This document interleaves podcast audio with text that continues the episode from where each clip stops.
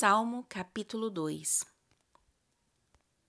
Por que se amontinam as nações e os povos tramam em vão? Os reis da terra se levantam e os príncipes juntos conspiram contra o Senhor e contra o seu ungido, dizendo: Rompamos as suas ataduras e sacudamos de nós as suas cordas. Aquele que está sentado nos céus se rirá o Senhor zombará deles. Então lhes falará na sua ira e no seu furor os confundirá, dizendo: Eu tenho estabelecido o meu rei sobre Sião, meu santo monte. Falarei do decreto do Senhor. Ele me disse: Tu és meu filho, hoje te gerei.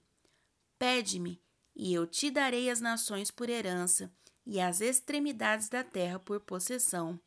Tu os quebrarás com uma vara de ferro, tu os despedaçarás como um vaso de oleiro. Agora, pois, ó reis, sede prudentes, deixar-vos instruir, juízes da terra.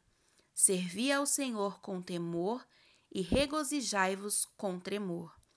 Beijai o filho, para que não se ire, pereçais no caminho, porque em breve se inflamará a sua ira.